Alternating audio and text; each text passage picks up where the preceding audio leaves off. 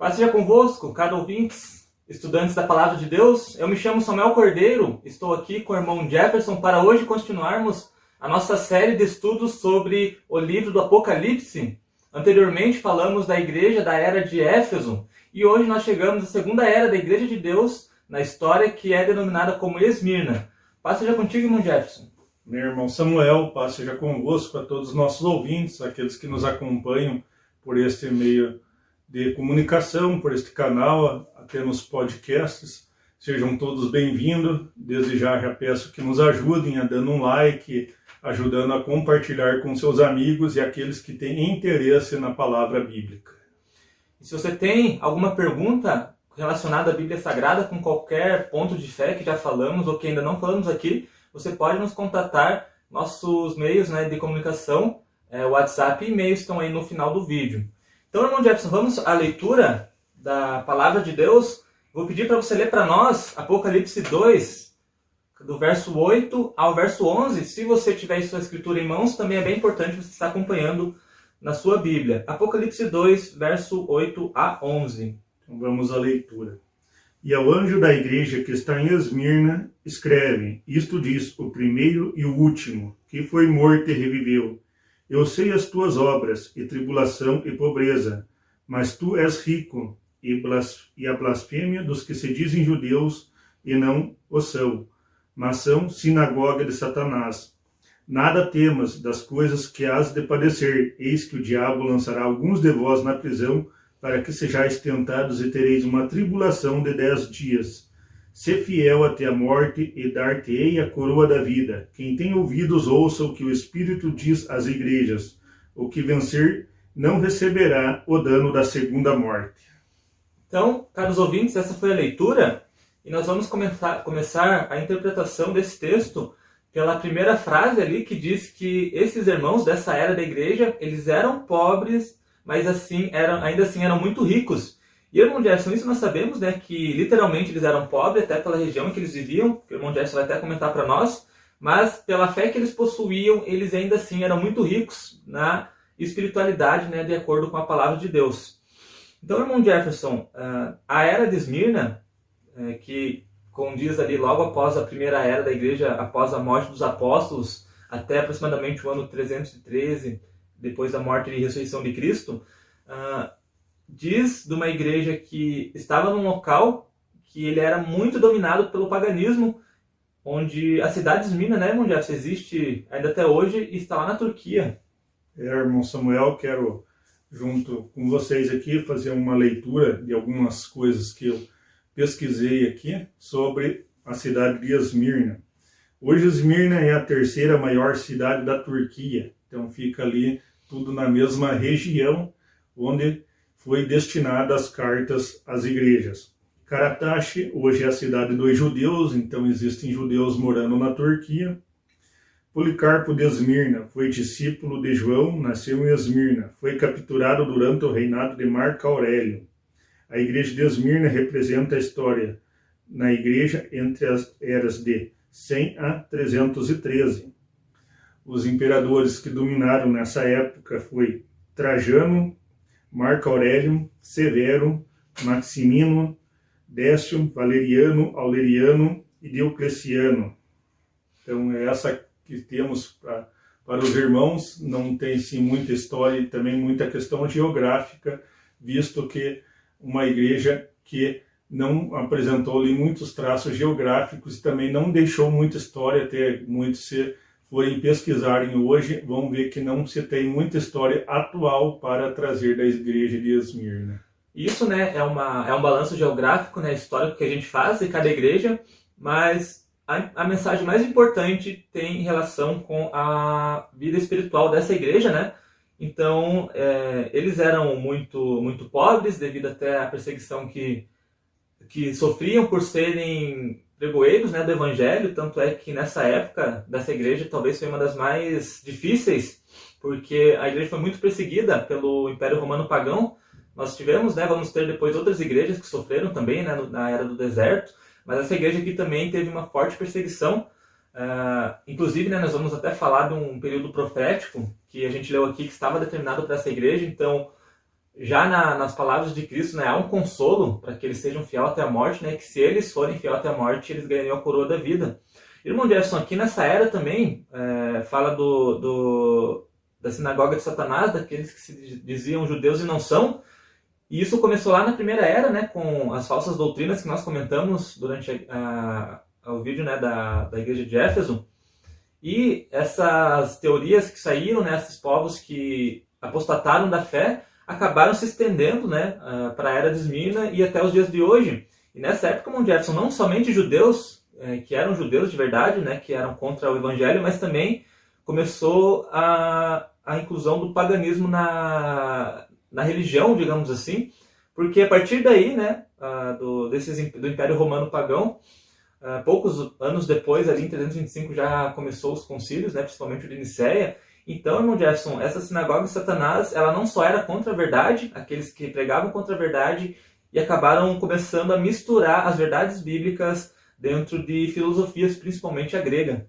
É, lembrando aos irmãos que nos acompanham, aos amigos que nos acompanham, que a igreja, na época, a igreja composta de judeus e gentios sinceros, que criam no Messias que veio e que fez a transformação dos povos ali, unindo ambos em um só povo, chamado a Igreja de Deus, como está nas Escrituras, eles sofriam as perseguições tanto de judeus ali, que não reconheceram Jesus como Messias, não reconheceram Yeshua como Messias, mas também sofreram a perseguição de muitos romanos, muitos pagãos na época ali, que queriam que se adorasse deuses, queriam que se adorasse ali Zeus, queriam que se adorasse Júpiter e que queriam também que se adorasse ali a figura do imperador.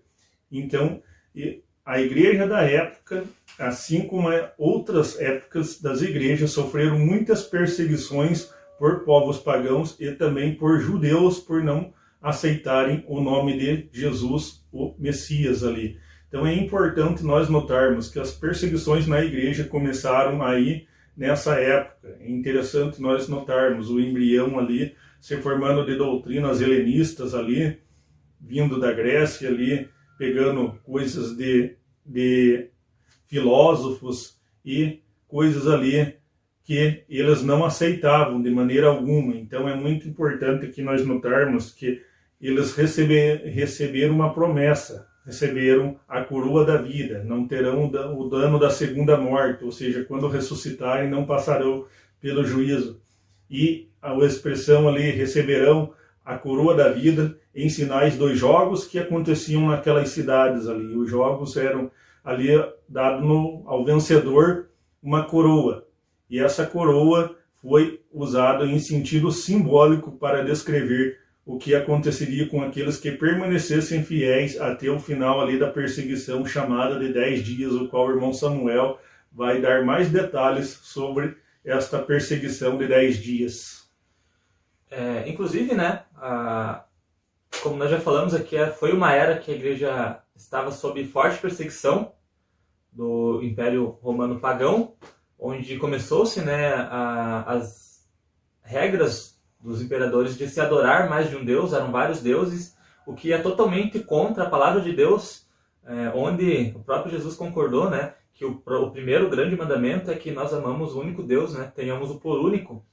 E, né, e, essa era da igreja sofreu muito, porque não era como hoje, né, que nós apenas não concordamos que há mais de um Deus e conseguimos conviver tranquilamente com isso, né, crendo em um único Deus. Nessa época, se eles não crescem, é, não se, se, dobrassem, né, sobre, uh, não se, se curvassem sobre uh, as imagens, né, no mundo idólatra, eles acabariam, acabariam sofrendo com a própria morte, prisões, é, até os seus bens né, eram confiscados, por isso esses irmãos eram muito pobres. E de tantas perseguições que houveram nesse tempo, uma se destacou, irmão Jefferson, porque ela se encaixou uh, exatamente durante 10 anos, que é predito pela profecia. Nós sabemos né, que um ano em profecia significa, um dia em profecia significa um ano, por várias bases de, de outros profetas, né?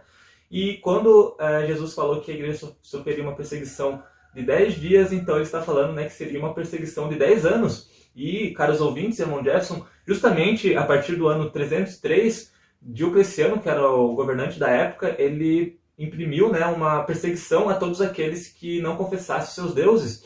E essa perseguição, né, ela durou até o ano de 313, com a assinatura do, do tratado, né, o Edito de Milão, que aí sim permitiu né, liberdade religiosa. Então, irmão Jefferson, é tão impressionante essa, essa tribulação, que até na história né, é chamada de grande perseguição, porque ela começou exatamente no, em 313, cumpriu os 10 anos né, com o eixo de Milão, e Cristo havia falado isso né, muito antes de, disso acontecer, né? Então, irmão Jefferson, por isso, né, nós temos, não temos dúvida que a era dessa igreja realmente finaliza aí por essa era de por esse ano de 313, justamente por quando acaba nessa perseguição tremenda. Mas ainda assim, após isso, né, surgiram outras perseguições durante o povo de Deus, né? Começaram a surgir várias heresias que envolviam o nome do Deus verdadeiro, né, de seu filho. Mas aqui, irmão Jefferson, na era dessa igreja, ela exatamente acaba, né, com o eixo de Milão, que na história foi o tratado de liberdade religiosa para todos os povos ali da época, né, dominados pelo Império Romano Pagão. Quero ressaltar que irmão Samuel, nobres ouvintes, o verso 10 aqui, ó, nada temas das coisas que has de padecer. Então, já aqui o Messias já falando ali, já dando a exortação, já mostrando o que havia de vir. Eis que o diabo lançará alguns de vós na prisão para que sejais tentados e tereis uma tribulação de dez dias, como foi o irmão Samuel falou aqui, começando em 303, finalizando em 313, lembrando aos ouvintes que um dia em profecia equivale a um ano, dez dias, dez anos. Então, finalizou certinho ali o que o Messias falou por meio de João ali, que João escreveu a visão que teve. Ser fiel até a morte, ou seja, muitos e muitos morreram ali. E dar-te-ei a coroa da vida.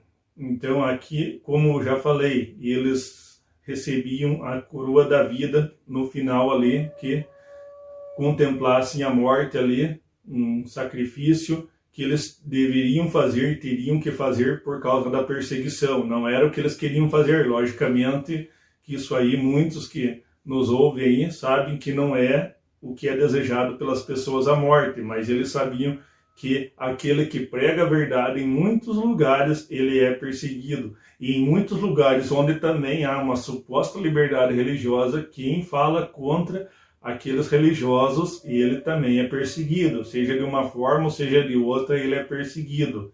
Então, hoje nós temos uma liberdade religiosa entre aspas, digamos assim, porque ninguém gosta de ouvir aquilo que está nas escrituras, ninguém gosta que pense fora da caixinha, como sempre dizemos aqui.